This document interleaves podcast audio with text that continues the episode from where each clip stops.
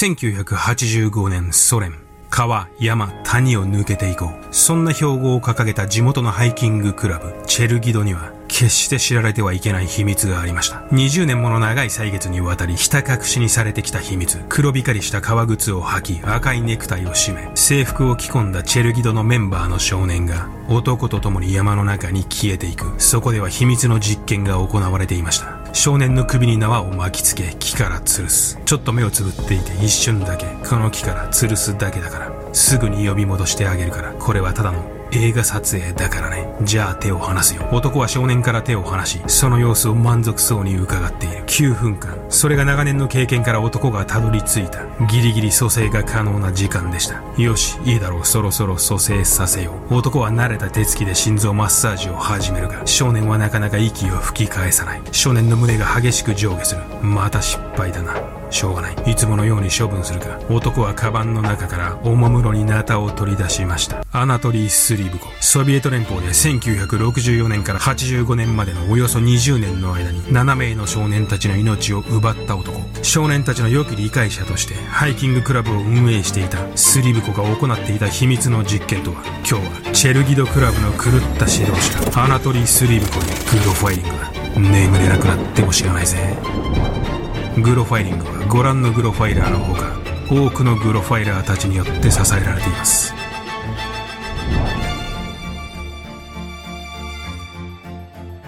さて今日はソ連のアナトリー・スリブコです。世界で最も有名な連続殺人犯であるアンドレイ・チカチーロが暗躍していた1980年代後半。チカチーロのテリトリーであった。ロストフからわずか300キロほどしか離れていないスタブロポリという都市でスリブコは20年にもわたり連続殺人を続けていましたスリブコの犠牲者は11歳から15歳までの少年たちですそして彼らに共通する点、それは地元のハイキングクラブに所属していたということ。冒頭で触れたチェルギドというハイキングクラブがそれになります。スリブコはチェルギドの創始者であり、現役の指導者でもありました。ボーイスカウトのような団体を自ら設立し、そこに参加してくる少年たちを、自らの欲望を満たす狂った実験の被験者にしていたスリブコ。表では真面目で勤勉で、子供たちを熱心に指導していたスリブコでしたが、その裏では、少年たちに対しておぞましい実験を繰り返していたのです。一体彼が行っていた実験とはスリブコが実験を行うようになったある理由とは。それでは行ってみましょう。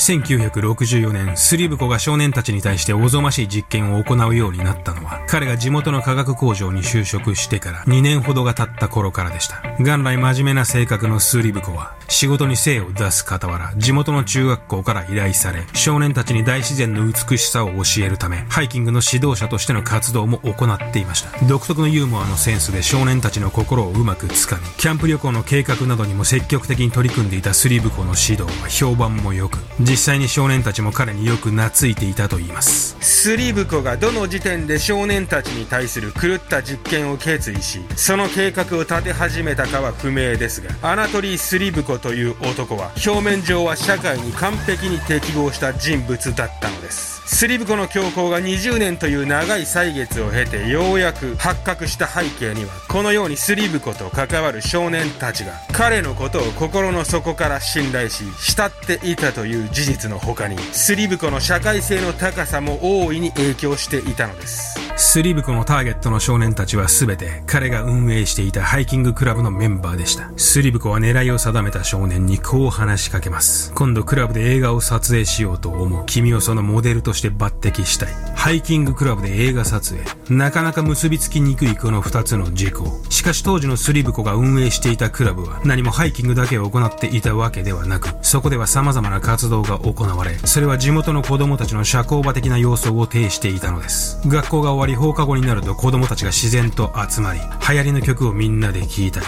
ゲームをしたり映画を見たりする。少年たちの自由な時間がそこにはあったのです。1964年6月2日、スリブコは少年と二人で山に入り、三脚にカメラをセットし、撮影を始めます。君にはこれからナチスによって処刑された敵国の兵士の役をやってもらう。スリブコがおもむろに少年の首に縄をかけます。スリブコが少年たちに行っていた実験。それは彼らの意識を失わせ、数分後に覚醒させる実験だったのです。少年たちを木から宙吊りにすることによって意識を失わせ、その間に自分は少年たちに欲望の限りを尽くす、服を脱がし、愛撫し、自らで自らを慰める。そしてその様子は必ずホームビデオで撮影され、スリブコのコレクションとなりました。多くの連続殺人犯たちは、犠牲者を自らの操り人形にするために、その命を奪います。しかしスリブコはそれとは異となり、犠牲者が気絶し、数分間意識をなくしている間に自由にしようと考えました。その点においてスリブコの第一義的な目的は、犠牲者の命を奪うことではなく、できるだけ波風を立てずに自分の欲望を満足させることでした。スリブコはこの実験をおよそ40人の少年たちに行い、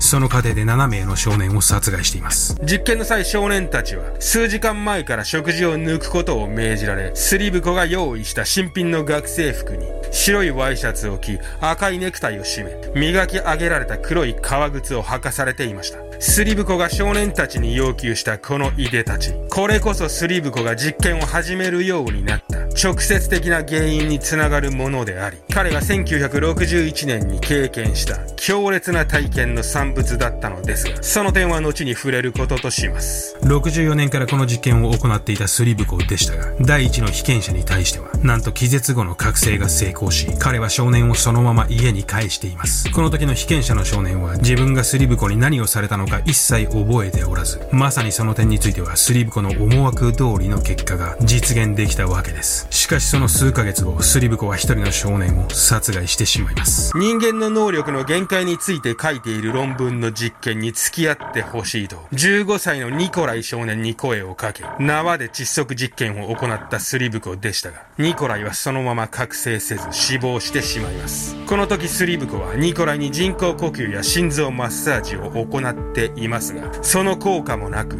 彼が目を覚ますことはありませんでした。そしてスリブコはそのままそれを解体し、その場に埋めています。64年に初めての犠牲者を出したスリブコでしたが、彼はその翌年の65年には同様の方法で2人目の犠牲者を出しています。66年に入るとスリブコは中学校からの依頼ではなく自分の裁量で自由に運営できるハイキングクラブを設立します。ロマンティッククラブ。これまで中学校の課外授業の一環のような形で行われていたクラブでの活動を学校から切り離し、スリブコは誰の干渉も受けずに活動できるクラブを作ったのです。もっともスリブコのクラブ運営は狂った実験のためだけに行われていたわけではなく、そこにはスリブコの指導者としての並々ならぬ情熱が注がれていたことも事実です。深夜までクラブに残り、今週末のハイキングコースのシミュレーションを行う、破れたテントの補修、メンバーの管理、スリブコの熱心さはすぐに噂となり、多くの少年たちがクラブに入会し、ロマンティッククラブのメンバーは200人を超え、その増加に対応するために、スリブコはクラブでの活動につき、年齢別のスケジュールを組まなければならないほどだったと言います。この点において、スリブコの子供たちの心を掌握する能力、飴と鞭の使い方、クラブ運営のための政治的な付き合いなどをこなす能力は本物だったと考えられます。しかしその裏では、スリブコは64年から始めた実験と、どす黒い快楽に支配される悪魔だったことも事実です。2人目の犠牲者を出した65年の2年後である67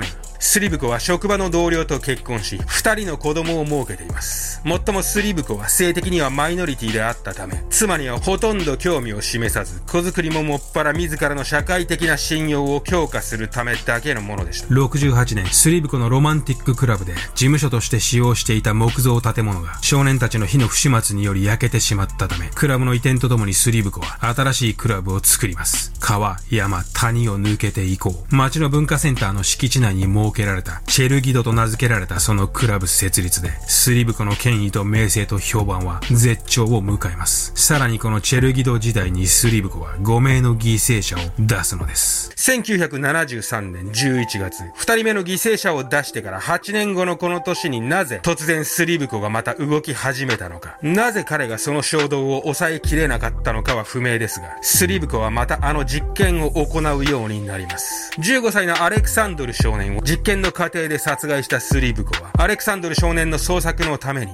警察に対してクラブで撮った彼の写真を提供しています。アレクサンドル少年の捜索は川をさらい、森を舐めるようにして行われましたが、結局彼は見つからず、ホームレスにでもさらわれたのではないかと結論付けられ、事件はそのまま迷宮入りとなりました。さらにスリーブコは2年後の75年5月に11歳のアンドレイ・ポガシャン少年を殺害します。ポガシャン少年が失踪前母親にに伝えていた映画の撮影に行くとの言葉を頼りに、彼の捜索が行われましたが、肝心な誰と映画の撮影に行くのかという部分については手がかりがなく、またしても捜査は暗礁に乗り上げてしまいます。スリブコの口止めは非常に巧妙でした。時には被害者に実験内容を外に漏らさないという趣旨の誓約書にサインをさせ、時にはクラブでの失敗をした代償として実験に参加させ、さらには現金を参加費として少年たちに渡していたことさえもありました。すべては少年たちから絶大な信頼を得ていたスリブコだからこそできたことでした。70年代も終わりになると、クラブはさらなる繁栄を極め、それと同時にスリブコの猟奇性も開花していきます。これまでの犯行は全て未解決事件となっている。その事実は、スリブコの自尊心を大いに刺激しました。1980年に出した犠牲者である13歳のセルゲイ少年について、スリブコは非常に猟奇的な方法でその遺体を処分しています。彼は遺体に様々なポーズを取らせ、カニバリズムを行い、丹念に内臓を撮影し、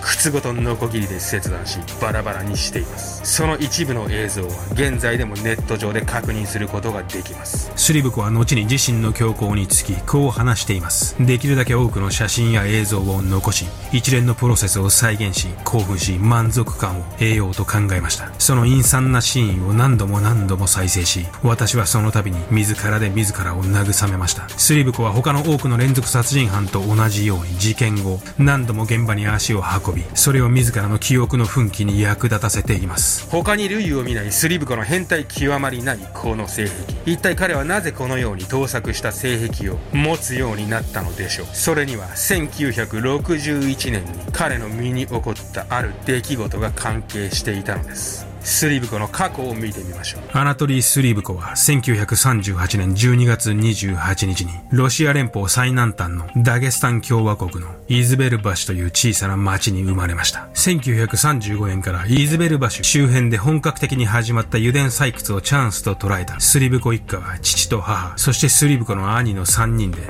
この町に移り住んできたのです。スリブコ一家に関する情報は資料によって複数の見解があります。一家は裕福でこそなかったが、家は常に清潔で、スリブコの父も小柄でおとなしい性格だったとするものがある一方、父はアル中で暴力的であり、一家では常に両親の喧嘩が絶えなかったとの真逆の情報もあります。スリブコは後の裁判の時に、自らの幼少期は父母の繰り返される喧嘩にさらされ続けた悲惨なものだったと話していますが、この証言はおそらく自らの心神喪失を勝ち取るるためのスリブコの嘘であったとの見方が支配的です。他方スリブコ自身は聡明であったが体は弱く、彼は幼い頃から一人で過ごすことが多く、不眠症にも悩まされていました。思春期になるとスリブコは自らのセクシャリティに気づき始めますが、当然そのことは彼の中では大きな存在感を放つタブーとなり、スリブコは自らのセクシャリティにつき、誰にも話すことはなかったと言います。1959年、スリブコ20歳の時、大学受験に失敗した彼は兵役に就きますが、スリブコの臆病で闘争心のない性格を上官は軍務に向いていないと判断し、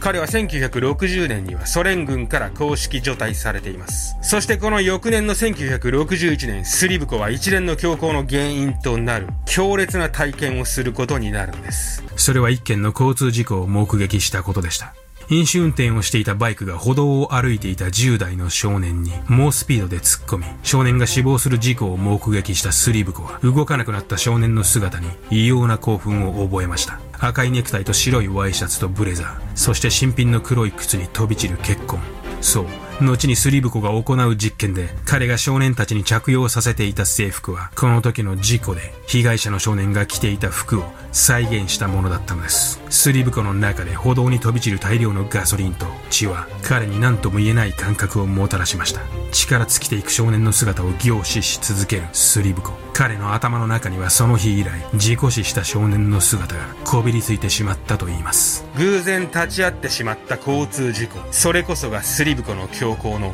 原因だったのですこの日の事故死した少年をスリブコは求め続け、それは彼の中で歪な形になり、快楽と結びついてしまったのです。一切の抵抗をせず自由にできる少年。弱っていく少年が見たい。そんなスリブコのおぞましい感情は、その3年後、暴走し始めるのです。1980年に5人目の犠牲者を出したスリブコは、84年に6人目、85年に最後の犠牲者を出します。1985年7月23日、13歳のセルゲイ少年が川に釣りに行くと言ったきり、行方不明になります。すぐに警察による捜査が行われますが、その過程で警察はある情報に行き着きます。隣人の話によると、セルゲイ少年は本当は連れに行ったのではなく、スリブコに会うと話していたというのです。警察がやっとスリブコに疑惑の目を向けた瞬間でした。その後警察はこれまで失踪した全ての少年たちが、チェルギドクラブのメンバーである事実を確認し、他のメンバーから事情聴取を行い、これまでスリブコの実験に参加したという少年からその詳細を聞き出します。12月28日、スリブコの誕生日でもあるこの日、新年のカウントダウンパーティーの準備をしているチェルギドクラブに警察が踏み込み、スリブコを逮捕しました。逮捕当初はそ知らぬ顔をしていたスリブコでしたが、奥の部屋から写真や凶器が発見されると、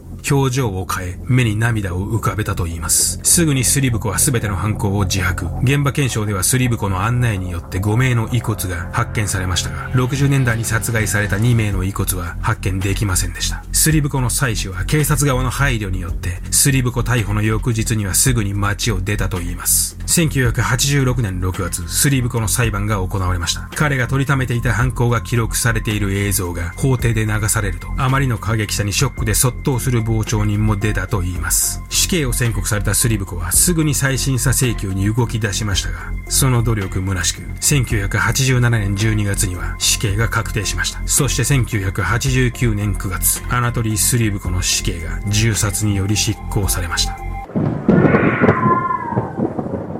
いかがでしたでしょうか？スリブコが撮影していたビデオは今でも検索すればネットで見ることができます、ね、作成上見ないわけにはいかないので見ましたけどもおすすめはあまりできませんね。ああいう警察が保管しているであろう流出系の動画というのはどういう感じで世に出てくるんでしょうか。はい、えー、っとですね、猛烈な勢いで、えー、っと、グロファイラーが増えている中、えー、今月ですね、3月はあの本気で動画を出していこうかと思います。毎回言ってますけども、まあ、3日4日に1本ぐらいのペース。まあ、それができればね、あの、計算上はですね、10万人も夢ではない。まあ、あの、大した計算なんかしてないんだけどね。俺の丼計算が間違ってなければ、いけるはず。えー、それとですね、死刑制度についてね、あの、前回、あの、コメントくれたグロファイラーの方、ありがとうございます。まあ、ほとんど賛成だったんじゃないですか。反対はいなかったんじゃないかな。うん、反対意見っていうの死刑制度ね。まあ、そうだろうね。それはじゃあ今日はこの辺